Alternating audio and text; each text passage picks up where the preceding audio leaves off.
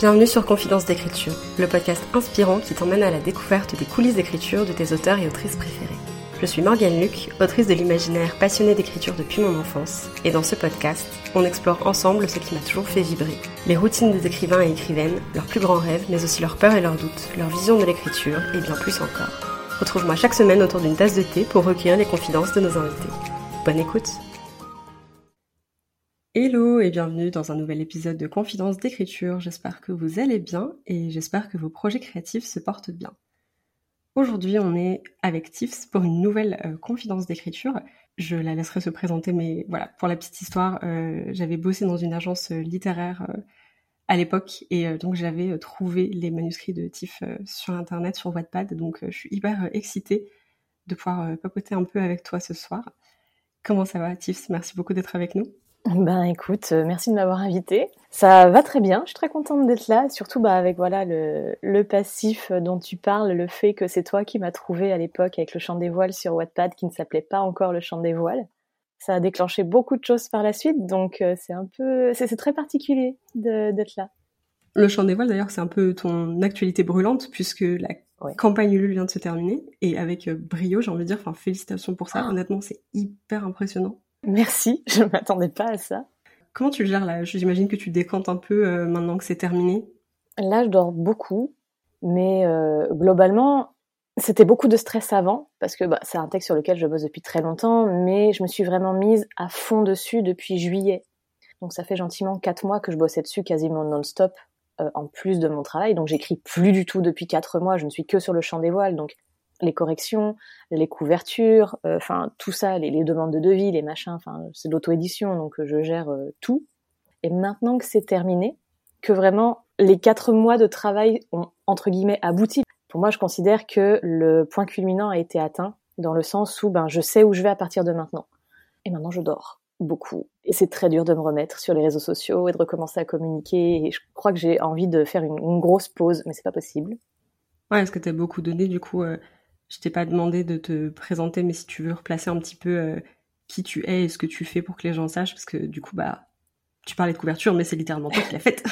oui, tout à fait. Mais du coup, je suis donc euh, Tiffs, je suis illustratrice, graphiste et euh, écrivaine aussi. Donc l'illustration, c'est la majeure partie de mon métier. C'est ce à quoi je passe mes journées. Donc je bosse pour des maisons. il y a quoi? Il y a Plume Blanche, il y a Hachette récemment. Je bosse pour Scrineo, Michel Lafon, Ozu, et euh, pas mal d'auteurs indépendants aussi. Et euh, bah, en parallèle, euh, voilà, j'écris des romans et mon premier roman est sorti il y a deux ans maintenant aux éditions Plume Blanche et il est sorti en poche au livre de poche jeunesse en début d'année. Ouais, donc tu touches créativement à plein plein d'aspects quoi.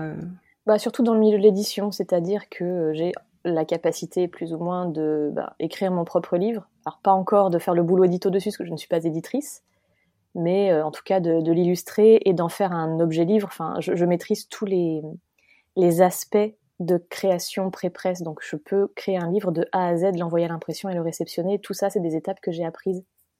Et du coup, sur quoi tu bosses en ce moment comme projet d'écriture? T'es peut-être un peu en pause, j'imagine? Alors, j'ai essayé de reprendre parce que, en fait, ça fait un an que je suis sur un projet, une nouvelle duologie fantasy. Et euh, bon, j'ai dû la mettre en pause parce que le chant des voiles euh, urgeait Donc voilà. J'ai essayé de reprendre, mais c'est un peu, c'est un peu compliqué. Il faut que j'arrive à me remettre dedans. Et tant que j'ai pas envoyé le bouquin du chant des voiles à l'impression, j'arrive pas à me remettre dedans. Mais du coup, c'est une duologie fantasy, donc dans le même style qu'Alunia, c'est à savoir que ça sera de la fantasy pas médiévale, mais plutôt euh, futuriste, avec des bateaux volants, des îles volantes, des baleines volantes. En gros, l'océan s'est déplacé dans le ciel. Ok. Donc on reste euh, sur le délire des, des, bateaux, des pas des pirates, mais voilà, ça reste euh, quand même. Il y a des il y a des thèmes euh, récurrents dans mes livres. C'est ce que j'allais dire. T'es très océan quand même. ouais, ouais, ouais. Bah surtout que ça fait des années que je dessine des, des baleines volantes pour le pour le plaisir, en truc perso. Il était temps que je les mette dans un bouquin. Ouais, tu leur rends un peu hommage. C'est ça. Mais en fait, c'était en 2018. J'avais été invitée à une, dans une médiathèque dans l'est de la France pour faire un atelier d'écriture et une expo. Et en fait, l'atelier d'écriture, ben, il fallait que je mélange mes casquettes d'autrice et d'illustratrice, donc j'en mets des illustrations. Et j'ai demandé aux gens ben, d'imaginer l'histoire derrière l'illustration. Et du coup, j'ai fait comme eux, sur une illustration en particulier. C'est ce qui a donné naissance, en fait, au projet actuel. Ah, c'est stylé. du coup, c'est une histoire qui te suit depuis plutôt longtemps. J'ai l'impression que les projets de longue haleine, c'est un peu ton truc. Ouais, en fait, j'ai plein, plein, plein d'idées qui viennent euh, de manière complètement aléatoire. Ça peut être euh, lancé bah, voilà, par un atelier d'écriture, ça peut être lancé juste par une conversation que j'aurai avec quelqu'un. Mais je me penche pas dessus immédiatement. Je suis pas quelqu'un qui va exploser à partir du moment où elle a une idée en disant ah ouais, et puis je vais faire ça et ça et ça. Ça, je sais pas faire. Moi, ça reste en tâche de fond. C'est-à-dire que j'ai toutes mes idées là qui sont derrière, qui travaillent. Ce projet-là est arrivé euh, à maturité. Et donc, il était temps, une fois que j'ai eu terminé Elvira, de me mettre à celui-là. Une fois que celui-là sera terminé, bah, j'en aurai un autre. Je sais pas encore lequel parce que j'ai euh, plusieurs projets derrière, mais voilà. C'est pas trop étrange après euh, avoir passé plusieurs années à travailler dans un univers, sur un univers en particulier, de changer de personnage, changer de projet, changer de, de vibe? Étrange, pas vraiment. C'est excitant et en même temps c'est déstabilisant dans le sens où ben, on a passé des années dans un même univers qu'on connaît par cœur avec des personnages qu'on adore ça fait un peu de la peine de les quitter. Mais d'un autre côté, ça fait du bien de changer d'air. Dire, c'est typiquement, voilà, ma, première saga, c'est Alunia. Euh, c'est une saga que je me traînais depuis 14 ans au moment où je l'ai, euh, je l'ai publiée. J'aime beaucoup cette saga, c'est la saga de ma vie. Mais qu'est-ce que j'étais contente de passer à autre chose? En l'occurrence, le autre chose, c'était le spin-off Elvira. Même si c'est dans le même univers, ça reste un autre personnage. Et il y avait ce côté un peu euh, qui me permettait de quitter l'univers en douceur. Ouais. Donc je restais dedans, mais en même temps je, retrouvais un nouveau souffle parce que c'était quelque chose d'un peu différent, sans être complètement euh, dépaysant non plus. Là, avec euh, le sang des titans, ça s'appelle la nouvelle, euh, le, nouveau projet. C'est vraiment complètement différent et euh, bah, je redécouvre les joies du world building vu que c'est de la fantasy. Je, je, me rends compte des, des, des, lacunes qui se sont pas mises en place toutes seules en tâche de fond. Pour le coup, il faut que je réfléchisse à comment tout s'imbriquer, etc. Mais c'est chouette. C'est un travail que j'aime beaucoup faire, mais peut-être pas tous les jours c'est bien d'avoir des projets qui tiennent plusieurs années. Et du coup, c'est un peu la transition parfaite. On va faire un, petit jeu, on va dire. Je vais te donner deux options. Et tu me dis laquelle des deux te convient le mieux ou laquelle tu préfères. Est-ce que tu dirais que tu es plutôt architecte ou jardinière? Je suis pile entre les deux. Ok. je suis pile entre les deux parce qu'en fait, je sais mon début, je sais ma fin, je ne sais pas ce qu'il y a au milieu. Sauf que je suis incapable d'écrire sans un plan, mais je suis incapable de faire un plan de tout le roman. Donc en gros, je vais visualiser, je vais réfléchir à mes cinq prochains chapitres et je vais faire mon plan des cinq prochains chapitres. Et une fois que j'arrive au bout, bah, je refais un plan pour les cinq prochains chapitres à partir de ce que j'ai imaginé. Mais je suis incapable au chapitre 5 de te dire ce qui se passera au, au, chapitre 30. Ouais, je comprends. J'ai l'impression que je suis un peu comme ça aussi, donc euh, je vois. Est-ce que tu es plutôt thé, café ou carrément autre chose? Thé. Je bois des litres et des litres de thé. C'est la bonne réponse. Très bien. Est-ce que tu es plutôt écriture en solo ou écriture en groupe? Ah, J'aime bien écrire en groupe, mais en virtuel seulement. Se retrouver sur Discord avec des copines et tout, j'adore. Se retrouver en réel avec des copines pour écrire dans la même pièce, je suis incapable d'aligner deux mots. Je n'arrive pas à me concentrer. T'as besoin un peu d'avoir une bulle euh, autour de toi euh, où il n'y a rien et personne. Et...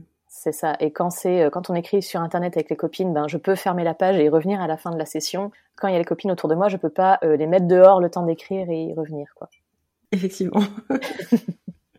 Est-ce que tu es plutôt courte session d'écriture ou longue session d'écriture? Alors, courte. J'écris jamais plus de 30 minutes à la suite. Par contre, je fais des enfin j'enchaîne plusieurs 30 euh, minutes. J'utilise la méthode Pomodoro. J'allais te demander. Oui, que ça te parle? Voilà, c'est euh, méthode Pomodoro, donc euh, avec 5 minutes de pause. Et en général, si j'arrive à écrire 3 heures d'affilée à partir de cette, euh, ce modèle-là, c'est mon grand maximum. Après, mon cerveau me sort par les oreilles et j'en sors plus rien. Ok. Est-ce que tu es plutôt premier jet ou réécriture?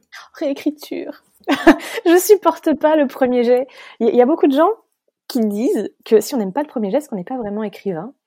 Moi, je suis désolée, le premier jet, ça me saoule ça me saoule dans le sens où c'est hyper excitant hein, d'écrire une histoire, de développer son univers, de rencontrer, d'apprendre à connaître ses personnages.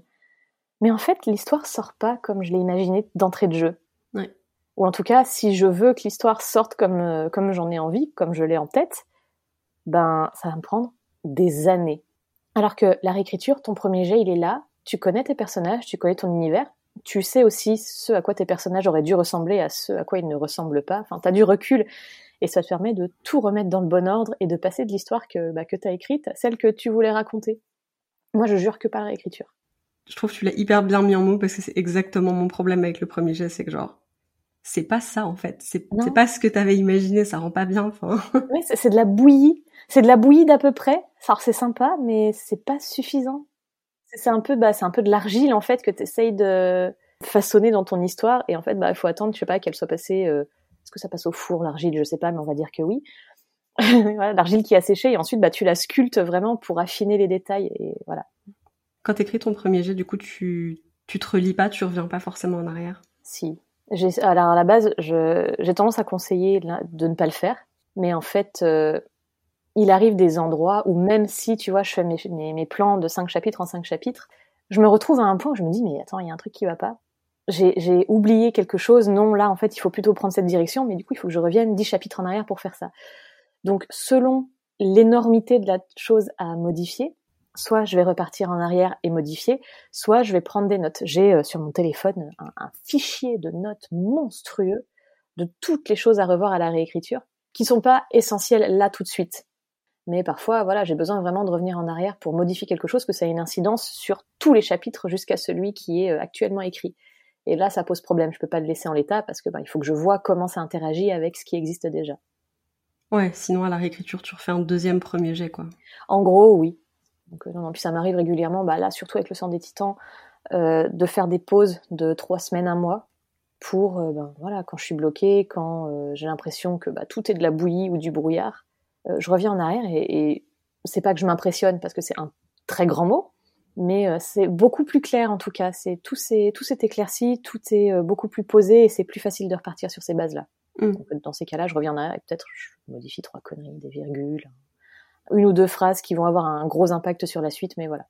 Des fois, tu as des, petits moments d'illumination où tu dis genre, et si ce personnage-là, en fait, il pensait un peu plus comme ça, et du coup, tu changes deux trucs et tu as une, révélation. Ah, alors après, ça, ça, ça emmène à une autre problématique, c'est euh, quel choix on fait?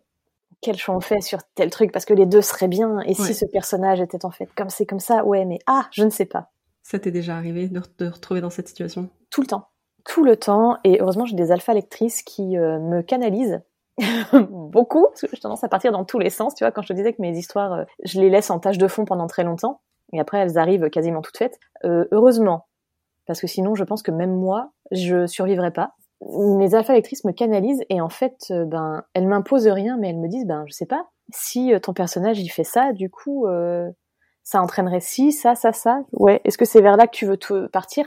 Bah du coup non. Mm. Et voilà, ça me permet de, de me recadrer. Mais c'est ce que j'appelle faire une Mario Kart. Ça m'est déjà arrivé. Tu sais, tu fais un, 180 degrés. Tu, tu, vois Mario Kart sur la, la piste arc-en-ciel là? Je pense tu à celle-là. Ouais, bah, bien sûr. ah, tu te gourres, tu fais un 180 degrés, tu repars et en fait, merde, t'es dans le mauvais sens. Non, non, c'était le premier qui allait bien.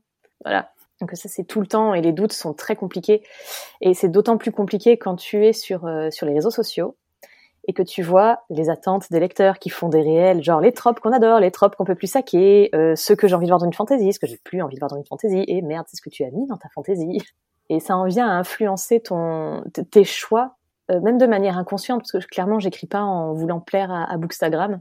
Mais, tu vois, je me dis, merde, ça va pas plaire, ça va être, ça va avoir moins d'impact, ça va moins plaire au lecteur que si je partais sur ce côté-là. Mm.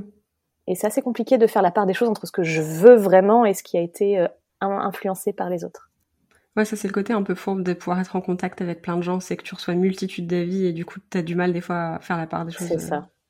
J'y avais jamais pensé, j'ai tendance à considérer que je suis assez égoïste quand j'écris. et en même temps, personne n'est influencé par rien, tu vois. Enfin... Oui, oui, oui, c'est clair. Bah, tu vois, enfin, pareil, moi je sais où je vais, je sais comment je veux faire évoluer mes personnages. Et d'un coup, je me dis, attends, mais s'il faisait comme ça, et en réfléchissant à d'où vient cette idée, c'est peut-être parce que j'ai vu, je sais pas, même tu vois, un esthétique sur, euh, sur TikTok qui va euh, montrer un, un, un, genre sur le trope de Enemies to Lover, une réaction, d'une, imagine un prompt d'une scène ou un truc, tu ah ouais, ça serait bien. Mais non, c'est pas ça que je voulais écrire. Hop, on y retourne. Et du coup, c'est l'importance de choisir tes alpha et tes bêta lecteurs euh, comme il faut. Enfin, je sais que j'ai pas beaucoup de bêta lecteurs, j'en ai deux. Et euh, j'ai par contre j'ai deux alpha lectrices, mais elles qui ne sont pas sur euh, TikTok et qui sont très peu sur Instagram. Et comme ça, elles sont pas du tout influencées par ça. Elles savent juste bah, ce que j'ai écrit et elles connaissent leur goût. Et elles, par contre, elles lisent beaucoup des livres, mais voilà, elles traînent pas sur les réseaux. Elles sont pas influencées par euh, cette catégorie de population qui n'est au final pas si représentative d'un lectorat global. Ouais, si elles te connaissent bien aussi, j'imagine qu'il y a moyen que ces personnes-là puissent poser les bonnes questions. Oui. Quand toi tu t'hésites ou que tu sais pas trop quoi faire ou quoi. Euh. C'est ça. Vous travaillez ensemble en alpha, bêta depuis longtemps? Oh, Ouais, parce qu'en fait, euh... attends que je réfléchisse. Alors, il y en a une, je la connais depuis d'où Jésus 2005. Effectivement. voilà. Mais on s'est rencontrés sur euh, Skyblog grâce à l'écriture. Donc euh, voilà, on écrivait toutes les deux. Et en fait, de fil en aiguille, euh, ça, a donné ça. Donc ouais, non, elle me lit depuis. Euh, on va pas poser une date là-dessus. non, non, non, il y a des gens qui étaient même pas nés à cette époque. Ouais. il y a pas longtemps, j'ai une pote qui m'a dit ah, parle-moi un peu de, ta relation avec la danse parce qu'on a la fait, toutes les deux fait de la danse pendant 13 ans. Vraiment cette anecdote, voilà. Et je lui ai dit bah moi j'ai commencé en 99 et elle m'a dit bah j'étais pas née. J'étais là. ok, super. Eh ben merci. pas du tout vexé. C'était quand ils disaient que j'étais pas née. Il y a un jour, j'ai fait une, euh, une intervention en milieu scolaire, dans un collège. Et euh, le but, c'était de présenter euh, nos métiers. Donc, je suis allée avec une copine qui est autrice, qui est aussi éditrice et correctrice et traductrice. Donc, là, plusieurs, ouais. Donc, à nous deux, en fait, on couvre quasiment toute la chaîne du livre.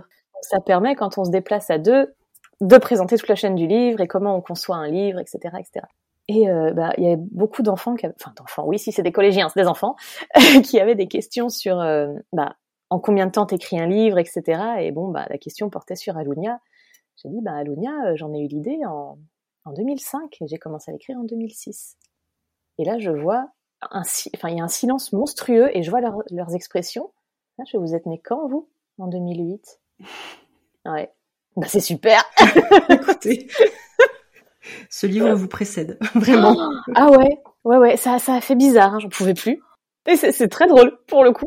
Tu te vois pas vieillir, et puis en fait, après, tu vas au collège et tu dis, ouais, non. C'est ça. Abominable. Oh, j'avoue. Le, mais le temps ne fait pas sens, honnêtement. Enfin... Non, non. Bon, j'ai arrêté de m'en soucier. Oui, moi aussi. Des fois, je dis, mais si tu sais ce film qui est sorti il y a 10 ans et qui date de 2002. Voilà. Bah, Ouais, bah ouais, ouais, ouais. On a la même notion du temps.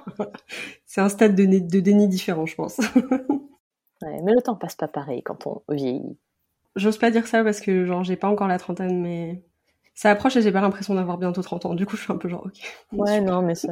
Franchement, les 30 ans, ça, ça avait du sens à la, génération de nos parents, où vraiment t'étais adulte. Aujourd'hui, ça veut plus rien dire. Enfin, à mon sens, euh, j'avoue que moi, j'ai 34 ans, euh, je passe mes journées en pilou. Et euh, globalement, mes passions, c'est dessiner, écrire et, voyager. Donc j'ai l'impression d'être restée coincée quelque part entre 20 et 25 ans. Enfin perso, c'est ma vie rêvée, donc j'admire, tu vois. et du coup, est-ce que je peux te demander à quoi ça ressemble en ce moment une session d'écriture ou de travail pour toi? Alors une session d'écriture, ça ressemble, alors déjà c'est quand il fait nuit, le soir tard, parce que bah, la journée je travaille. Et euh, de toute façon, j'arrive pas à me concentrer la journée. Je, sais pas, il doit y avoir trop de distractions autour. La nuit, il y a personne. Je sais que personne va venir me parler sur Insta, sur Facebook ou quoi, donc je suis tranquille. Euh, je, me, je me fais un thé. Je mets de la, la playlist en rapport avec euh, le texte sur lequel je vais travailler. Je mets, euh, j'ai des lampes avec des étoiles, c'est les lampes galaxies là qui font des étoiles sur les murs. Oui. Voilà, donc je mets ça. Et puis bah je me lance voilà pour des, des sessions de 25 minutes avec 5 minutes de pause, et ainsi de suite jusqu'à ce que, bah, en général, j'essaie de me, de me fixer un nombre de mots. Pendant le nano, l'objectif c'est 1700 euh, mots, voire 2000 pour prendre de l'avance. Sinon, en temps normal, j'essaie d'écrire 1000 mots par jour. Voilà, histoire que le texte traîne pas des millions d'années. Ouais, c'est plus une question de motivation pour toi, comme ça tu peux euh, planifier, on va dire, quand tu devrais à peu près avoir fini et tout. C'est ça, parce qu'avec, bah, en fait, avec euh, le temps, l'expérience, je sais à peu près combien de mots vont faire mes bouquins même si tu vois, je fais pas de, de plan, je sais à peu près combien de chapitres ils vont faire parce que ben j'ai écrit quatre bouquins. Les quatre ont plus ou moins les mêmes nombres de chapitres et font plus ou moins le même nombre de mots, donc ça me donne une assez bonne idée euh, en me disant bah là j'ai plus de choses à raconter, donc il sera plus gros. Donc voilà, si j'écris 1000 mots par jour avec, euh, bah, si je sais pas, si je fais, si je m'accorde peut-être quatre jours de pause dans le mois ou un peu plus, ça me permettra d'avoir écrit 25, 25 000 mots, 30 000 mots si vraiment j'ai tenu, pris de l'avance ou quoi. En six mois avec les pauses et les machins, le bouquin peut être terminé. Ça c'est la théorie. Après la pratique, euh, voilà. ouais, on ajuste en fonction des besoins forcément. C'est ça. Quand bah, j'avais une deadline là pour le dernier en date qui est sorti qui s'appelle Elvira, j'avais une deadline donc vraiment je me suis pas accordé la moindre pause. J'ai souffert ma mère. Ouais Ah ouais, c'était dur, mais j'ai tenu. Le bouquin était écrit en six mois. Et après, euh, bah, avec les corrections, euh, un mois. Et en fait, en sept mois, le livre était bouclé. C'était chouette. C'était vraiment une expérience. Ça m'a prouvé que je pouvais le faire. C'était hyper intéressant. À l'heure actuelle, pour moi, c'est le meilleur bouquin que j'ai jamais écrit. Je sais pas si j'arriverai à le surpasser, mais en fait, parce que je pense que je me suis pas laissé le temps de douter. J'avais pas le temps. J'avais pas le temps. J'avais un texte à rendre. Il n'y a pas le temps pour les doutes. Donc on fonce. Et en fait, ben, ça a payé et ça prouve que bah, il faut un peu se faire confiance parfois et faire confiance à son intuition. Et euh, mais voilà, je je veux plus jamais le refaire par contre. Ouais, ça t'a vacciné euh, entre guillemets. En fait, euh, j'ai mis des mois à pouvoir ressortir une ligne après ça. J'avais plus de souffle. Ouais, tu m'étonnes. Parce que du coup, c'est un peu ma, ma question pour toi, vu que tu créativement, tu donnes beaucoup constamment dans plein d'aspects différents. Comment est-ce que tu arrives à te ressourcer en fait par rapport à ça? Parce qu'au bout d'un moment, euh, bah, quand le puits est vide, il est vide, quoi, tu vois. Ouais, alors je me ressource en partant en vacances en fait. Pour moi, ce que j'appelle vacances, c'est partir à l'étranger. Parce que j'ai essayé hein, de partir une semaine quelque part en France, ça suffit pas. Il me faut vraiment un endroit que je connais pas, des paysans, où je n'aurais pas accès à un ordi. Donc euh, mon dernier voyage en date, c'était quoi? C'était la Polynésie en août dernier. Alors pas cette année, en août 2022, du coup, où je suis allée euh, trois semaines euh, bah, mettre en place des projets et tout, parce que j'ai une copine qui habite là-bas, qui met en place des projets là-bas. Donc je suis allée chez elle. Et voilà, c'était trois semaines pendant lesquelles, bon bah, j'avais mon ordinateur quand même pour travailler un petit peu. J'étais censée écrire à ce moment-là. J'ai pas écrit une ligne. J'ai fait une illu perso, mais en fait après je suis partie euh, en croisière sur un bateau pendant une semaine. Son, son mari a un bateau et euh, j'ai nagé avec euh, les dauphins, les raimentas, des baleines. Enfin voilà. Donc ça c'est se ressourcer à façon un peu riche. Hein. Je, je, conçois que tout le monde n'a pas l'opportunité de faire ça, mais sinon c'est juste aussi tu vois partir, enfin prendre un week-end pour aller voir une copine à la frontière en Espagne ou euh, en Belgique ou euh, partir un week-end à Londres. Ou... Et en fait, j'ai euh, une cagnotte, une épargne consacrée à ça. Parce que j'en ai besoin pour me ressourcer. Je suis incapable de prendre deux semaines de vacances chez moi et de me dire ah ben je suis reposée maintenant. Non, c'est faux. Comme je travaille en plus chez moi, enfin, faut vraiment que je casse ce truc-là pour aller chercher le nouveau souffle. Quand ton lieu de vie c'est ton lieu de travail, la séparation des espaces fait que tu te reposes pas autant chez toi que ce que tu pourrais euh, si tu bossais ailleurs, quoi. Enfin... Ouais, non, non, jamais. Et puis même, tu vois, enfin, partir euh, un week-end à où est-ce que je pourrais partir? Sur l'île d'Oléron, par exemple. Je dis ça parce que c'est pas très loin de chez moi, mais euh, voilà, c'est à côté, c'est rapide, c'est pas cher. En fait, je suis pas reposée quand je rentre, donc non, faut, faut vraiment du, du dépaysement total. C'est un peu compliqué, c'est pas toujours évident à mettre en place. Par contre, c'est efficace. C'est ça qui est important après, c'est de pouvoir mettre euh, des trucs en place pour que tu puisses faire ça quand on a besoin, quoi. Ouais, ouais, ouais. Après, bon, bah, il reste les livres et les films, hein, mais c'est différent parce que les films, j'arrive pas à me concentrer dessus euh, si je fais pas quelque chose à côté. Il faut que j'ai les mains constamment occupées, sinon je suis pas. Et les livres, ben, je sais pas, enfin, ça doit certainement te le faire aussi, mais j'analyse tout ce que je lis. Comment telle scène est écrite, ah, mais tel personnage, comment il est développé, ah, cette phrase est jolie. Je lis, enfin, le plaisir est toujours là, mais c'est vrai que c'est compliqué Mm, mm. c'est voilà. Il y a pas longtemps, je me suis surprise à, enfin, il y a un an. Voilà, perception du temps. L'année dernière, j'ai lu le deuxième tome de euh, Avant que le café ne refroidisse ou Pendant que le café est encore chaud. Je sais pas comment ils l'ont traduit en français. Et en fait, l'édito en anglais m'a tellement saoulée que j'ai commencé à l'annoter en mode euh, travail, tu vois. Et là, je me suis surprise, j'étais là. Mais non, Alors tu vas lâcher ce livre, mais tout de suite. Enfin, genre vraiment. T'as jamais trop le cerveau au repos, c'est vrai que. Non, c'est ça. Et après, bon, c'est utile, hein, je dis pas. Ça, ça, ça, nous sert après euh, quand on écrit ou dans le travail et tout, mais ça fait pas la, la respiration espérée, quoi. Non, c'est clair. Ça t'arrive quand même d'avoir des coups de cœur littéraires où euh, oh, oui. tu réfléchis pas du tout, tu t'es juste en train de lire et pour le coup, ça te sort complètement de. Ouais, ça m'arrive alors sur des bouquins qui sont pas dans le même euh, style que ce que j'écris. Des bouquins que je bouffe, mais comme ça, c'est les Ali Hazelwood. Ouais, ok. Voilà, tu vois, c'est de la, enfin, je veux dire, c'est de la romance bête et méchante, mais pas du tout, c'est génial. C'est extrêmement chou, c'est cocon, c'est, enfin, vraiment, j'aime beaucoup ces livres et eux, j'arrive à débrancher mon cerveau et à apprécier la lecture. Après, j'ai aussi les, bouquins de V. Schwab, qui pour le coup sont de l'imaginaire. Je les lis en VO parce que une plume comme celle de V. Schwab, je trouve dommage de la gâcher en lisant la traduction quand on a la capacité de le lire en VO. Euh, mais je crois que c'est la seule à l'heure actuelle que j'arrive à lire sans analyser euh, comment elle écrit. Enfin, il y a toujours un petit peu, mais en tout cas, c'est le, moins dans l'imaginaire. Ah, c'est marrant parce que Non, je vais pas pouvoir expliquer ça. Je suis euh. Ouais. Et du coup, pour moi, il y a des choses qui ont des couleurs. Et je trouve que ton univers a la même couleur que celui de Schwab dans ma tête. C'est vrai? Vous avez des teintes vachement similaires. Je sais pas comment l'expliquer, genre. Mais en fait, j'ai la même chose que toi. Je vois des couleurs. J'associe les, les, gens aux couleurs, les. les... je vois totalement le, le truc. c'est quoi la, pour toi la couleur de, de Schwab et la mienne? Ça me. Je suis pas bonne en, en couleur, en nom de couleur. Ouais. Euh, mais tu prends un, un turquoise qui serait chaud mais foncé. Ça n'a pas de sens. Je suis d'accord. Oui, non, non, mais si je vois, ça ressemble un peu au, bleu Alunia. ah ouais, c'est possible. Ah, c'est marrant. Tu disais tout à l'heure, je rebondis un peu tard là-dessus, mais que t'étais pas mal euh, playlist de romans. Ouais. Est-ce qu'il y a un peu euh, l'idée d'imaginer des scènes dans ta tête sur la musique, de saturer tes sens pour pouvoir écrire ou ce genre de choses? Je crois que ça m'est jamais arrivé de euh, d'imaginer une scène à partir d'une musique. Par contre, j'ai besoin pour écrire d'entendre mon histoire. C'est-à-dire que avant d'écrire une histoire, il faut que je sache comment elle sonne. Et c'est un gros problème parce que pour Alunia, l'univers s'est construit très lentement pendant très longtemps et euh, à l'époque, bah, j'étais très curieuse, j'écoutais plein de choses, etc. Et en fait, ça m'a permis de mettre une ambiance par euh, le souvenir.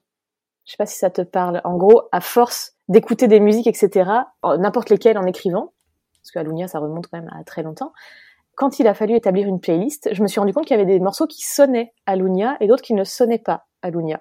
Du coup, j'ai mis les morceaux qui sonnaient dans la bonne playlist. Mais parce que, à force de les avoir écoutés, ça les a, euh, ça les a assimilés à l'univers. Mm. Par contre, maintenant, avec le sang des titans, mais j'ai un réel problème, c'est que je n'entends pas mon histoire. Donc, je cherche des morceaux qui sonnent tels que je, moi, je l'imagine dans ma tête. Et euh, il y en a quelques-uns, ça commence à arriver, où j'identifie ce qui sonne comme le sang des titans mais c'est très compliqué. Et en fait, si j'ai pas cette playlist qui va m'immerger et m'emmener vraiment ailleurs, euh, j'y arrive pas. Du coup, j'imagine que tu as des playlists qui sont pas forcément. Euh, enfin, tu sais, des fois, il y a des gens qui ont des playlists avec 100 chansons. J'imagine qu'il y en a pas autant chez toi. Ça dépend. Attends, j'ai Spotify qui est ouvert là, je vais te dire ça tout de suite. La playlist d'Alunia, elle a 43 titres. La playlist du sang des titans, euh, il y en a 40, mais en fait, il y en a les trois quarts qui correspondent pas parce que j'essaye de. Voilà. Dès que je trouve un truc qui pourrait marcher, je le mets et j'attends de voir c'est pas c'est pas ouf. Euh, Elvira, elle en a ouais, Elvira a 30 titres. Ouais, ça fait quand même des, des bonnes playlists euh, sur lesquelles tu peux tourner. Euh. Oui, oui, oui. Puis après, tu sais, sur Spotify, je pense que c'est pareil sur Deezer, tu as, quand tu mets pas en, repeat, tu as des suggestions qui viennent à suivre et ça me permet de découvrir des choses qui sont peut-être en rapport, des fois non pas du tout, mais et d'ajouter cette playlist. C'est marrant, je me demande si c'est un si c'est un truc par rapport à la synesthésie ou pas du tout. Je sais pas. C'est ce truc d'associer des des images à des sons ou d'essayer de trouver le son qui va bien avec ce que tu as dans la tête. Enfin. Ouais, puis en plus, moi je sais que je suis pas du tout musicienne. C'est vraiment la, musique, c'est pas c'est pas le côté artistique que je maîtrise. Donc euh, je vais pas pouvoir te dire, ben ça sonne plutôt comme ça, le son des Titans. J'en sais rien. Il faut que je le trouve, faut que je le cherche, que je tombe dessus, que je l'identifie. Enfin, c'est c'est compliqué. Et je sais pas si c'est voilà de la synesthésie ou si c'est euh, bah, comme je suis illustratrice, j'ai tendance à vouloir illustrer mes univers et donc à pousser le transmédia plus loin. Je sais pas dans, dans quelle mesure, euh, qu'est-ce qui est rattaché à quoi. Ah, c'est hyper intéressant, j'avais jamais réfléchi à ça. Je, je te pose une question que j'aime beaucoup. Est-ce que tu as un tic d'écriture que tu remarques dernièrement dans ce que tu fais? Putain, oui. Mes personnages soupirent tous. Ah, c'est le soupir chez toi Ah, il soupire. Il soupire ou il murmure ou il chuchote. Je, je sais pas, j'aime bien donner l'intonation des personnages euh, sur les euh, quelques incises que je mets. Il n'y a pas besoin de le dire, le lecteur il peut se l'imaginer. Voilà. Et puis en réaction, bah, ils vont soupirer parce que moi je passe mon temps à soupirer. Ah, bah du coup ils soupirent tous. C'est le moment où tu sais, tu déteins un tout petit peu trop sur tes persos. ouais, c'est ça. Et le problème, c'est que c'est tellement ancré et c'est tellement automatique, surtout quand tu as des sessions comme ça où tu veux bah, enquiller un nombre de mots. Tu fais pas gaffe. Tu te dis, c'est pas grave. À la réécriture, tu rectifieras ça. Mais mon Dieu, quand tu tombes dessus à la réécriture, c'est bon. Il y a combien de, tu tapes dans la recherche soupirer, t'en as 550 euh, qui ressortent sur un texte de 300 pages, c'est là, non. oh là là. La dernière fois, j'ai eu hoché la tête 70, euh, plus de 70 fois en l'espace de 7 chapitres. Et oh mes chapitres sont pas très longs, ils font genre 2000 mots. J'étais là, vraiment, je vais. Ouais, non, c'est beaucoup. Hein. je vais m'en coller une.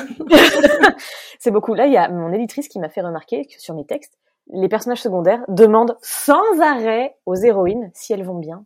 Ça va bien? Oh, Est-ce que tu vas bien? Mais oui, c'est important de demander, mais ils demandent trop, du coup. J'aime bien parce qu'il y a l'idée de des personnages attentionnés et en même temps ça te permet de faire un petit point sur comment l'héroïne se sent et d'un autre côté bah d'un autre côté c'est bon quoi. Dans la vraie vie tout le monde ne demande pas ça en vrai. Aussi mais tu sais on te demande ça va sans attendre une vraie réponse tu vois. Oui c'est ça. dans les bouquins, euh, c'est des, vraies bonnes personnes qui se soucient réellement des sentiments de l'héroïne, parce que c'est l'héroïne. Exactement. Je vais te poser quelques questions euh, sur, ta, sur ta carrière. Tu as commencé à écrire quand J'ai commencé à écrire en fin de collège, donc quelque part en 2004. Euh, vraiment pour... Enfin, j'écrivais des fanfictions de ma vie. Donc c'était vraiment pour le plaisir sur mon Dockword. Internet, tu sais, c'était l'époque où la DSL faisait quand tu le branchais. J'avais pas encore Internet à cette époque. Ouais, mes parents étaient hyper branchés technologiquement, donc on avait les disquettes et puis euh, ben euh, c'est quoi, c'était 500 mégas d'internet par euh, mois ou semaine, je sais plus. Ouais, c'était dingue. Quelle époque. donc j'écrivais sur disquette et tous ces textes ont, hélas, quel dommage, disparu. voilà. Après, j'ai écrit ma première histoire sérieuse au lycée, bah, à l'ouverture de Skyblog. Donc Skyblog, ça a commencé pareil en 2004, donc j'ai dû arriver avec mon blog d'écriture en 2005. Et c'est la première histoire que j'ai terminée et que j'ai écrite sérieusement parce qu'en fait, je me suis rendu compte qu'il existait un endroit où euh, bah, tu pouvais poster tes textes et puis tu avais des gens qui te lisaient et puis tu pouvais échanger. Là-dessus, c'était vachement plus fun que d'écrire dans ton coin euh, avec ton document Word. Et c'est comme ça que j'ai commencé. Et en fait, ben, j'ai écrit cette histoire qui s'appelait Étoile de la vie. Et euh, j'ai enchaîné très vite sur Alunia, en fait. Et de fil en aiguille, il y en a d'autres qui sont arrivés derrière, qui ont plus ou moins disparu dans les limbes d'Internet, d'autres qui se sont transformés en autre chose, bah, typiquement le chant des voiles. Vraiment, la genèse, on va dire que c'était 2005. Est-ce que tu dirais que c'est ton premier souvenir d'écriture ou est-ce qu'il y a des choses encore que tu retraces avant qui t'ont donné envie d'écrire? Ah non, alors le, le, tout premier truc vraiment que j'ai écrit, c'était Harry Potter et la fille de la forêt. Je venais de découvrir Harry Potter, donc j'avais, je sais pas, je devais avoir 12 ans. Et en fait, le tome 4 euh, n'était pas encore sorti. Donc j'attendais désespérément le tome 4 et euh, bah, j'ai imaginé la suite où euh, ben, Harry Potter découvre dans la forêt une fille abandonnée. Et oh, cette fille s'avère être la fille cachée de Voldemort. Et il tombait amoureux. Je crois que, je crois que j'ai dû écrire 5 pages et que pour moi c'était le summum de la création, mais voilà, j'avais 12 ans. Mais voilà, je, je, crois que c'est ça mon premier souvenir d'écriture. C'était vraiment, bah, c'est J.K. Rowling. Hein. De toute façon, c'est J.K. Rowling combiné à, Pierre Bottero, qui ont vraiment été le, terreau de mon envie d'écrire.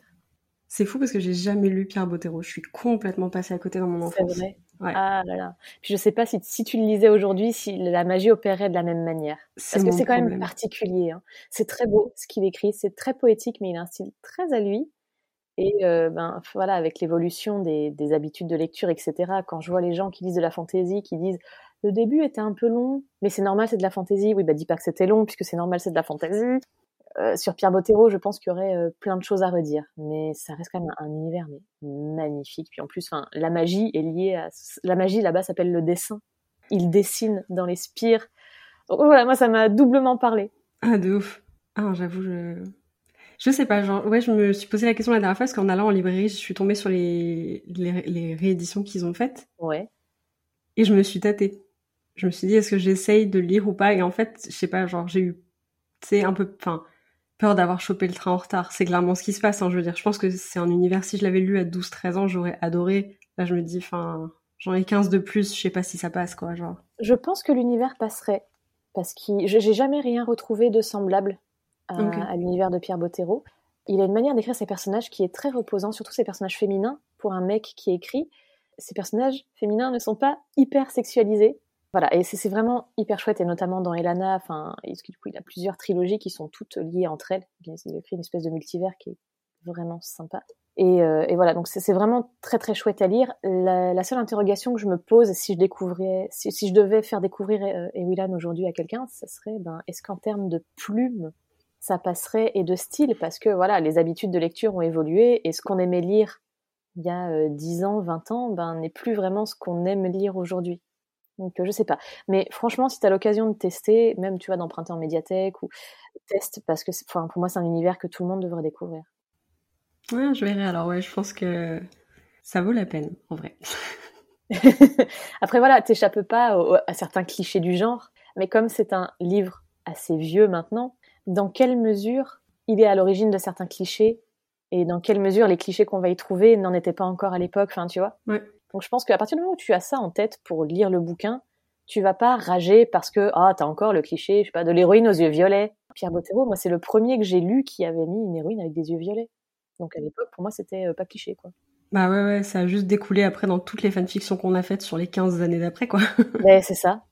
Et du coup t'as écrit pendant longtemps, tu t'es jamais arrêté d'écrire en fait euh? Ça dépend ce que tu appelles arrêter d'écrire. J'ai euh, toujours eu bah, des histoires en tâche de fond, comme je te disais. Après, je suis quelqu'un qui, se raconte des histoires pour s'endormir, qui imagine des trucs. Et il peut se passer des périodes très longues pendant lesquelles bah, j'ai pas besoin d'écrire parce que je me raconte, ce que je me raconte me suffit. Et euh, bah, quand j'étais étudiante, notamment, euh, j'avais pas spécialement le temps d'écrire. Euh, pendant mes études supérieures, bah, j'ai arrêté d'écrire et j'ai repris pendant ma dernière année, quand j'ai commencé à écrire Le Chant des Voiles. Mais j'ai passé trois ans sans aligner un mot. C'était pas possible. J'avais pas, j'avais pas l'espace mental, j'avais pas la créativité. Enfin voilà, il avait pas. Mais en soi, j'ai toujours eu des, histoires à raconter, et soit je les racontais par le dessin, soit je les racontais euh, par l'écriture. Qu'est-ce qui t'a donné envie de publier un de tes romans pour la première fois? En fait, ça me paraissait l'aboutissement logique. J'ai toujours écrit pour être lu par des gens. Et bah, j'ai commencé à écrire vraiment sérieusement sur Skyblog, donc avec des lecteurs. Euh, par la suite, je me suis exportée sur Wattpad, où j'avais aussi des lecteurs. Et en fait, euh, ben, moi, ça m'aurait suffi, ça, tu vois. À partir du moment où mes histoires sont accessibles à tous, et d'ailleurs, le chant des voiles devait y rester hein, sur Wattpad, accessible à tous gratuitement, mais c'est parce que quelqu'un me l'a euh, chouré que j'ai dit bah merde. Donc voilà, je veux juste être lu et euh, ben, de fil en aiguille, à force de fréquenter d'autres personnes qui écrivaient, dont elle, le rêve ultime était d'être des best-sellers et des machins, je me suis dit que l'expérience pourrait être intéressante à tenter, mais pas n'importe comment et pas avec n'importe quoi. Donc j'ai attendu d'avoir un texte qui me tenait vraiment à cœur, donc en l'occurrence Alunia, et j'ai attendu longtemps avant d'envisager vraiment de le faire publier. J'ai attendu que moi, il me paraisse à la hauteur. Et j'ai attendu de trouver un éditeur viable, parce que le milieu éditorial est très particulier. Je, navigue dedans dans les coulisses en tant qu'illustratrice. Et en fait, la manière dont les éditeurs se comportent avec leurs illustrateurs en dit beaucoup sur la manière dont ils se comportent avec leurs auteurs. En tant que primotrice, j'avais pas encore publié le moindre roman à ce moment-là. Je me voyais pas me tourner vers des grosses maisons.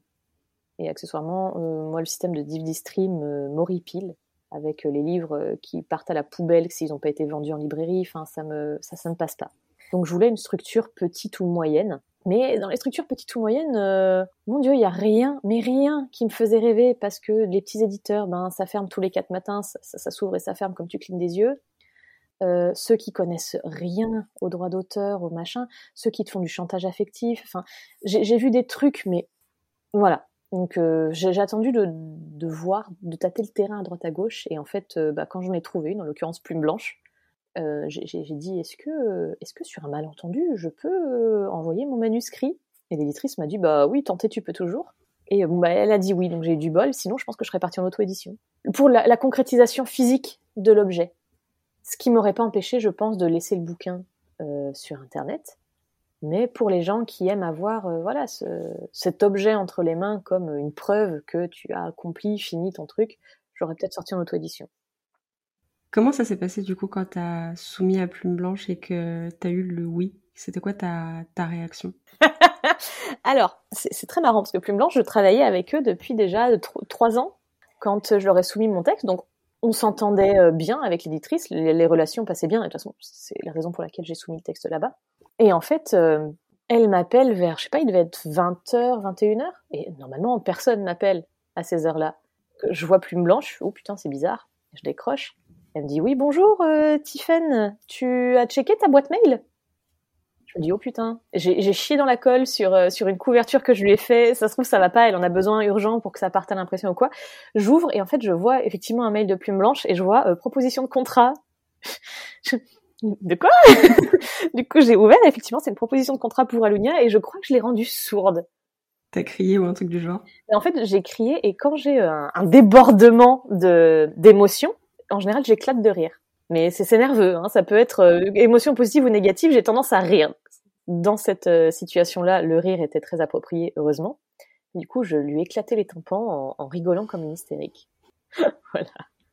Meilleure réaction de publication, genre. Mais c'était euh, voilà parce que je, je voulais pas tester, enfin, je voulais pas tenter d'autres maisons d'édition que Plume Blanche. Vraiment, euh, pour ce livre-là, je ne le voyais que là-bas. C'est la seule chez qui t'avais soumis? Ouais, Alunia, c'est la seule. Le Chant des Voiles, j'avais essayé quelques maisons d'édition, et notamment via Célène. Mais Alunia, non, c'était la seule parce que, ben, justement, en voyant comment fonctionnaient les autres, Plume Blanche, je saurais que le livre serait exploité longtemps et pas trois ans et après, bah du coup, le livre c'est pas assez vendu, on te rend tes droits. Mm. Et je saurais qu'il serait chouchouté, que comme je bossais pour eux, j'avais de grandes chances de pouvoir faire ma couverture. Plume Blanche avait quand même, enfin, un lectorat qui les suit sur les salons et les machins. Donc en fait, je, voyais tout ce qu'ils faisaient et je voyais ce que faisait l'éditrice en, coulisses, comment elle se bat pour euh, bah, avoir du poche, avoir de l'audio, euh, pour les traductions aussi. Dire à l'heure actuelle, j'ai eu tout ce qu'il était enfin possible d'avoir en tant que primotrice euh, en, un laps de temps aussi court. J'ai eu l'audio et j'ai eu du poche pour cette série-là, qui est quand même, enfin, mes premiers romans. Donc je me voyais pas aller ailleurs, vraiment pas. Ouais, et au final, ça a carrément payé. Ça a carrément payé et je suis vraiment contente. Alors, je sais très bien que ça aurait pu ne pas marcher du tout. C'est, je suis pas à l'abri. Euh, voilà, je veux dire, mon, livre euh, n'est pas non plus la huitième merveille du monde euh, ou tu, tu vois, c'est pas le truc le plus exceptionnel de la terre ou quoi que ce soit. C'est un premier roman, il a des défauts et je savais que ça pouvait passer ou casser. Surtout que ben, j'étais suivie comme illustratrice. Euh, j'avais une partie de ma, communauté qui me suivait pour l'écriture, qui venait de Wattpad en fait, il y a beaucoup de gens qui ne me suivaient que comme illustratrice, qui sont allés voir ce que j'écrivais par curiosité. Et vraiment, c'était c'était du qui tout double. Donc, euh, j'ai énormément bossé ma com en amont de la sortie pour faire en sorte que ça explose au moment de la sortie en me disant si jamais le livre plaît pas, c'est pas grave. Il aura euh, explosé suffisamment à sa sortie pour ben, potentiellement pouvoir quand même vivre un peu plus longtemps. Et bon, heureusement, c'est ce qui s'est passé. Donc euh, voilà, je suis très contente petite question que je kiffe beaucoup. Là, par exemple, si on prend euh, Alunia, genre, est-ce que tu sais quelle version est la version qui a été publiée? Parce que comme c'est un projet qui te suit depuis longtemps, j'imagine que tu l'as réécrit plusieurs fois. Ah oui. Est-ce que tu saurais nous dire quelle version a été publiée? Genre V5, V6 Alors, il y avait le premier jet donc, qui était entre 2005 et 2008. Après, je l'ai retravaillé, mais sur cette même version, donc c'était de la réécriture, mais je considère quand même que c'était une V2. Je l'ai repris à zéro en 2015. Je l'ai réécrite. Ça doit être la V5. Ah, j'étais pas loin dans mon initial guess. Genre, j'ai balancé le chiffre au pif, mais. ouais, ouais. Ça doit être, c'est quelque part entre V4 et V5. Je saurais pas te dire parce que je l'ai quand même réécrite un nombre euh, certain de fois. En 2015, j'ai vraiment, j'ai viré l'ancien fichier. Ouais. Enfin, je viré, non. Il est encore caché quelque part, mais il est honteux. Il est honteux! c'est terrible. Mais du coup, voilà, j'ai vraiment euh, tout refait à partir de ce que j'avais gardé en tête en me disant, voilà, il y avait plein de clichés. Euh, pour te donner un exemple, à un moment donné, l'héroïne, elle arrive dans ce nouveau monde, elle se baigne dans un lac. Ce lac est toujours présent dans la version définitive, mais il ne se passe plus la même chose que dans la V1. Dans la V1, elle se baignait dans le lac et elle se transformait, elle devenait trop bonasse. Oh non ah si, elle avait les cheveux qui poussaient et elle devenait nyctalope, donc elle voyait la nuit. Et en plus, bah, elle avait des pouvoirs magiques et puis elle devenait super douée à l'épée. J'avais 14 ans. Oui, bah. Oui, voilà. C'était... Euh, j'ai relu le truc quand je dis que c'était honteux et que je l'ai caché et que je suis pas prête de le ressortir, je suis pas prête de le ressortir quoi. Bah j'allais te poser la question. si un jour tu t'aurais envie de le relire pour voir, mais pas forcément du coup. Alors si, si, si, ça m'arrive hein, de le, de temps en temps de le ouvrir et je prends un passage au pif. Mais c'est le, le cringe absolu, tu sais, c'est comme si euh, aujourd'hui les skyblogs n'existent plus, mais tu vas rouvrir ton journal intime de quand t'étais euh, en troisième. T'es là, non, non, non, non, non c'est dur des fois de pas de pas trop se juger, tu vois, de dire bon, j'avais 14 ans, c'est normal et tout et en même temps t'as tes yeux d'autrice de maintenant, tu vois ça et tu te dis oh putain, j'ai écrit ça mais quelle horreur. bah, disons que je suis très reconnaissante de pas m'être écoutée et de pas euh, avoir à tout prix voulu me faire éditer à ce moment-là. En me disant yes, j'ai la maturité qu'il faut, mon histoire est terminée, c'est c'est un chef-d'œuvre, éditons-le. Non, non, la maturité c'est bien et euh, tu vois il y a ce, ce, cet adage qui dit euh, tout vient à point, à qui c'est attendre ou euh, enfin des, des, trucs dans ce style-là. Mm. Euh, J'en suis euh, fermement convaincue et voilà ne pas se précipiter en écriture et en édition. Pour moi c'est vraiment la clé de la réussite pour être sûr que ton texte soit la, la meilleure version que tu peux en publier, même si tu n'en es pas satisfait à 100%. Publier un texte quand tu as 13 ans, même 15 ans, c'est tendu parce qu'à 15 ans, t'as pas la même maturité que quand tu en as 25 ou 30. Et en fait, le risque de, ben, déjà de toi de te faire grincer des dents entre lisant après est, énorme. Et l'impact que ça, peut avoir sur ta carrière, si sur un malentendu, ton quatrième, cinquième bouquin quand tu es adulte fonctionne, on va s'intéresser à tes publications précédentes. Oh, bah, le livre que tu as publié à 13 ans où l'héroïne, elle euh, plonge dans une piscine et elle a les seins qui poussent. Enfin, Voilà quoi. C'est clair que ça, on n'y pense pas du tout quand on est jeune parce qu'on n'a pas d'aspect, enfin, on n'a pas de vision de carrière en tête. C'est pas du tout un truc. Euh, non, c'est ça. Et en fait, je trouve qu'on a beaucoup plus d'assurance quand on est jeune que quand on devient adulte. Ah, on ne doute de rien quand on est jeune. ah, de rien, de rien du tout. Dire, je, me rappelle très bien hein, quand j'étais au bout du premier jet de l'équivalent du tome 1 d'Alunia, donc c'était en 2006, 2007. Je suis allée, mais avec toute mon assurance, voir Rajo oui, bonjour, vous êtes la maison de Pierre Bottero, je voulais savoir quelles étaient vos conditions de soumission. Mais t'as demandé au moins. T'aurais pu envoyer un truc euh, en loose euh, qui, qui était pas beau, pas propre, euh, avec aucun truc. Ouais, non, non, j'ai demandé et la personne m'a répondu. Elle avait été très gentille. Elle m'a dit que les manuscrits s'envoyaient par la poste à l'époque. Ah oui. Je lui ai dit, oh non, la flemme. Du coup, je l'avais pas fait. Et heureusement, la honte, la honte, la honte. tu sais que moi, je me souviendrai toujours de ça. Je pense à l'agence du coup chez Célène, on avait reçu euh, un mail d'une gamine qui devait avoir ouais 13 ou 14 ans et elle nous avait dit ah euh, moi je vais être autrice, est-ce que je peux vous envoyer ce que je fais et tout? Et ma patronne, enfin Aude avait dit genre mais oui vas-y, enfin dis-lui qu'elle nous envoie, on jettera un œil et puis on lui fera un petit retour, tu vois. C'est une fanfiction sur l'équipe de France. Sur l'équipe de France de foot? J'adore j'ai lu un chapitre de ça et je bah, enfin, je peux pas aller plus loin, quoi. C'est frais, on va dire. Ouais, voilà. Mais bon, je me dis, enfin, ouais, euh, nous, enfin, on était une petite agence, euh, j'avoue, t'envoies ça chez Gallimard, euh, dix ans plus tard, tu cringes de ouf, quoi. Tu te dis, mais je suis trop débile, j'aurais jamais dû faire ça, enfin. Ouais, voilà. Après, les maisons d'édition ont cet avantage, en tout cas la majorité, de ne pas, de pas garder rancune mmh. des textes de merde qu'ils vont recevoir. J'ai cru dire de pas répondre. J'étais là aussi. Au moins, ça préserve les sentiments quand t'es jeune. aussi. Mais tu vois, pour te donner une, euh, un exemple, Plume Blanche m'avait demandé à lire Le Chant des Voiles, mais à l'époque euh, où je le publiais sur Skyblock, quand ça s'appelait encore Une sombre histoire de pirate, à sa V0, donc à son premier jet, pour voir. Elle me l'avait refusé, hein, en me disant euh, non, non, bah non. Ouais, non, non, mais en fait, enfin, je voulais pas, je voulais pas te l'envoyer de base, hein. voilà. Donc euh, voilà, je, pense que les, maisons d'édition pardonnent plus à, un mauvais texte et à un auteur sympa qu'à un bon texte et à un auteur imbu de lui-même et, euh, super con. Ouais, ça c'est vrai. Dans des relations professionnelles comme ça, c'est quand même mieux de savoir un peu avec qui tu bosses et tout. Enfin. Oui, et puis enfin surtout sur des bouquins où ben tu vas avoir une équipe éditoriale qui va te faire retravailler le texte. C'est un bras de fer parce que eux vont financer, ils vont injecter leur argent pour ton bouquin si toi après d'ailleurs tu fais ta diva en refusant de supprimer une scène qui euh, n'a rien à faire là ou de déplacer la moindre virgule, on va avoir un problème parce que c'est pas ta thune à ce moment-là, euh, va t'auto-éditer. Enfin après il y, a toute la suite, c'est-à-dire que sur des grosses maisons d'édition, typiquement Hachette qui va te placer sur des salons euh, où tu vas potentiellement être amené à faire des conférences. il faut que tu, bah déjà que tu présentes un minimum bien, que tu puisses t'exprimer correctement, et ben en fait tu te déplaces en tant qu'auteur de la maison d'édition. Donc, quelque part, tu représentes un peu cette maison d'édition. Si tu arrives euh, en mode diva à cracher sur tous les auteurs et à te prendre pour la, euh, comme si tu étais sorti de la cuisse de Jupiter, ça va poser problème. Est-ce que je peux te demander euh, quel serait ton plus grand rêve en tant qu'autrice? J'adorerais que mes bouquins soient adaptés en jeux vidéo. Oh, jeux vidéo? Ah ouais. Tu vois, il y a, mes parents adoreraient voir mes bouquins sur Netflix. Je pensais à ça, moi. ouais, je leur ai dit qu'il fallait se détendre. que, en tant qu'autrice française, à mon avis, j'avais peu de chance. Et que, de toute façon, Netflix, euh, vu ce qu'ils font des séries maintenant, euh, j'en veux pas. Enfin, j'en veux pas. Si demain, ils me disent, on, on, adapte à Lunia, on n'a qu'une saison de sur, je dis, oui, yes, on fait, quoi. Mais euh, voilà. Je trouve qu'un jeu vidéo, ben, déjà, t'emmène beaucoup plus longtemps dans un univers.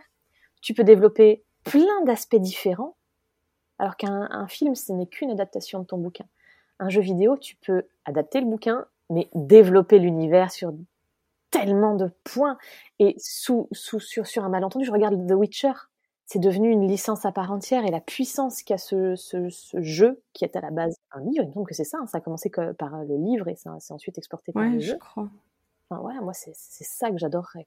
Un jeu vidéo, tu vois, même un jeu de rôle pour pouvoir bah, toucher un public différent, explorer des aspects différents de l'univers, de nouveaux personnages et tout. Enfin, c'est une suite dans l'univers que je trouve vraiment hyper intéressante et que j'adorerais voir. Puis après, bon, bah, t'as le rêve des traductions. J'aimerais beaucoup être traduit en espagnol et en anglais. Ah, en espagnol? Mais ouais, parce que c'est l'une des langues les plus parlées au monde. C'est vrai que c'est pas le marché qu'on vise le plus. Euh. Bah, je sais que tout le monde rêve de l'anglais. Ouais. A raison. Mais le marché anglais est très très très très très très compliqué à atteindre. Clairement.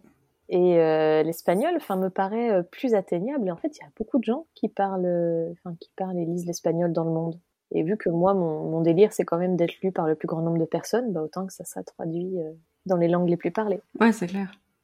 Là, j'aime bien. C'est vrai que les rêves de traduction, c'est je sais pas, c'est autre chose. En plus, tu pourrais voir différentes éditions de ton bouquin en fonction des langues, de genre quelle couverture a été choisie pour quel marché et tout. Ça, c'est tout, ça me fascine. Genre, j'aime trop. Et j'adore. Mais en plus, j'ai des potes qui sont euh, traduits. Et enfin, j'adore. Enfin, je vis un peu par procuration le, leurs annonces de traduction. Bah, G-Twice, typiquement, ils ont euh, annoncé la traduction de la passeuse de mots en espagnol là récemment.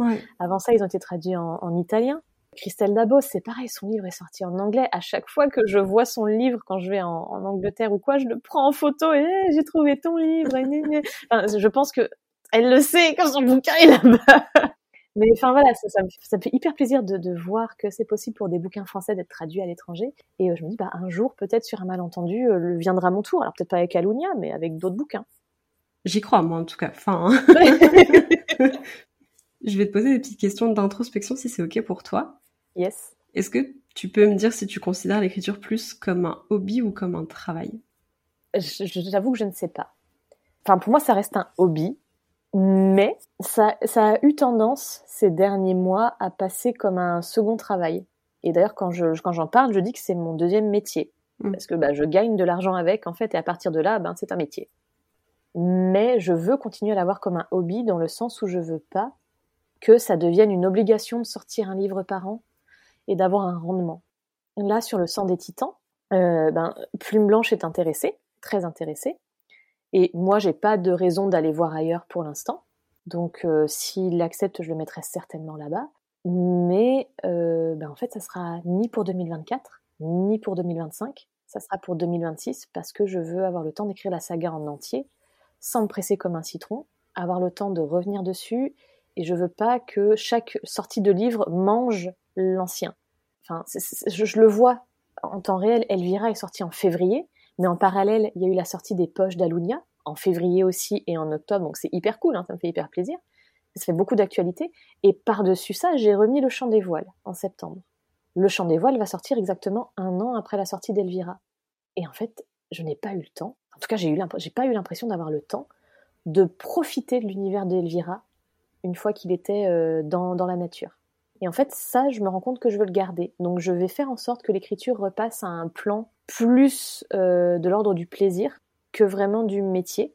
Mais euh, pour moi, c'est important de garder un rythme qui te... Enfin voilà, je ne veux pas me perdre comme tous ces auteurs qui se retrouvent à devoir écrire deux livres par an pour pouvoir en vivre et qui, bah, au bout d'un moment, s'essoufflent et euh, qui avaient ben, certainement une très grande carrière il y a 4-5 ans, qui vendaient des milliers de livres et qui aujourd'hui, ben, en fait, ils sont coincés dans des schémas parce que c'est ce qui se vend parce que c'est ce qu'ils ont l'habitude d'écrire et en fait, euh, ben, ils plongent, plongent, plongent, plongent et ils n'arrivent pas à se renouveler. Moi, je veux surtout pas ça. Ouais, c'est impressionnant. Euh. Enfin, pardon, ça me, fait beaucoup cogiter euh, sur plein d'aspects, donc je vais t'épargner ça, mais je trouve ça hyper intéressant parce qu'il y a un peu le. Tu vas garder le plaisir de faire le truc, alors je vais dire à l'ancienne. C'est pas exactement le terme, mais tu vois, genre à contre-pied de la société capitaliste qu'on a maintenant qui est à fond dans la superproduction et dans si tu le fais pas maintenant, on va t'oublier, tu vois. C'est ça, ben c'est, on peut le, le, comparer, tu vois, aux grosses maisons d'édition qui vont te sortir des suites de romans tous les 4-5 mois. Et une trilogie, en un an et demi, elle est finie. Moi, je suis désolée, je suis restée au Twilight qui sortait un livre par an. la, passe miroir de Christelle Dabos, ça sortait tous les deux ans. Moi, c'est ce rythme-là que, que j'aime, que j'ai envie de garder à titre personnel, et c'est pour ça aussi que je reste chez Plume Blanche, parce que bah, c'est un livre par an, donc c'est un rythme lent qu'on a perdu, que les lecteurs n'ont plus l'habitude de, suivre. Les maisons d'édition ont tendance à te mettre la pression euh, en disant oui, mais en fait on va t'oublier en librairie, machin. En librairie les places sont chères. Euh, moi je veux pas de ça, et c'est pour ça que alors je me contente de plumes blanches. Et, euh, enfin je trouve qu'il y a quelque chose de péjoratif quand je dis que je me contente de plumes blanches parce que c'est bon bah, je vais pas aller chercher mieux. En fait, enfin pour moi plume blanche c'est clairement le mieux si tu veux parce que justement, il y a toutes ces valeurs de circuit court, de lenteur auxquelles moi je tiens. Ouais, c'est l'équilibre parfait un peu. Ouais, ouais. Est-ce que tu pourrais nous dire peut-être le meilleur conseil que tu aies entendu dans ta carrière? Le meilleur conseil, c'est. Alors j'en ai deux. Je suis désolée, je ne sais pas choisir. T'inquiète. Le premier, c'est de se fier, toujours se fier à son intuition. Si tu sens qu'il y a une scène qui est galère à écrire et que tu, que tu, trouves, tu sens qu'elle va pas, c'est qu'elle va pas. Si au contraire, il y a un truc, tu vois pas trop ce que ça fout là, mais tu sens que tu dois l'écrire, écris-le. et mets l'autre côté et quitte à le remettre. Je me suis retrouvée à supprimer des scènes entières et à me dire, mais merde, en fait, elles avaient leur place au moment de la réécriture. Et le deuxième conseil, c'est, euh, en fait, c'est une citation, c'est fait est mieux que parfait. Fais ton premier jet, on s'en fout qu'il soit parfait. L'essentiel, c'est que tu l'aies écrit, que tu puisses le, retoucher, plutôt que chercher à atteindre la perfection, sans quoi tu finiras jamais ce que tu as commencé. Beaucoup de sagesse, j'aime beaucoup. N'est-ce pas? Ça vient avec l'âge. J'en perds mes écouteurs. Est-ce que tu pourrais peut-être nous dire la dernière chose que tu as apprise dans ta vie d'autrice? C'est un peu particulier, mais je suis partie à, New York fin juin pour euh, essayer de vendre des droits à l'étranger. Voilà, je suis partie avec, bah, avec les éditions Plume Blanche parce que bah, l'éditrice ne parle pas anglais, moi oui. Donc je suis partie faire l'interprète pour de la cession de droits. Donc j'ai appris comment ça se passait et j'ai appris sur quels critères se basent les éditeurs pour sélectionner un livre qu'ils veulent accepter en lecture? J'imagine que potentiellement c'est différent en plus euh, du marché francophone, donc. Euh. ça n'a rien à voir et je trouve ça assez fascinant. Les éditeurs sont très intéressés par les gros best-sellers et les chiffres et les machins, évidemment, mais nos chiffres à nous ne sont pas les mêmes qu'eux, donc ça retombe assez vite.